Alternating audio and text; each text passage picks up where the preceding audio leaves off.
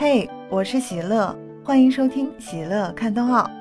最近大家都在看冬奥，那你有没有想过，这冬奥会场里这个冰是怎么制作出来的啊？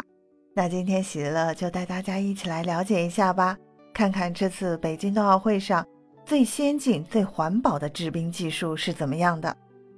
北京2022年冬奥会比赛场馆的冰面全部是启用了二氧化碳。跨临界制冷制冰技术，这项技术是首次在冬奥会上应用，使北京2022年冬奥会成为历史上大规模使用二氧化碳制冷剂的奥运会。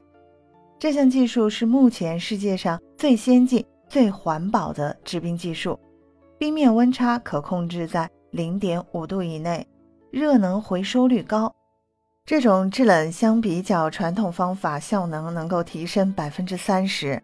二氧化碳跨临界制冷系统在制冷过程中产生大量的高品质余热，可以通过冷热联供一体化设计进行回收利用，用于场馆的热水、浇冰、除湿等场景。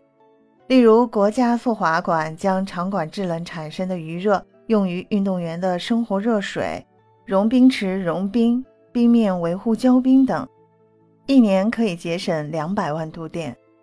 首都体育馆利用二氧化碳制冰所产生的热源，每年可以节省一百多万度电，极大的提升了场馆的绿色属性。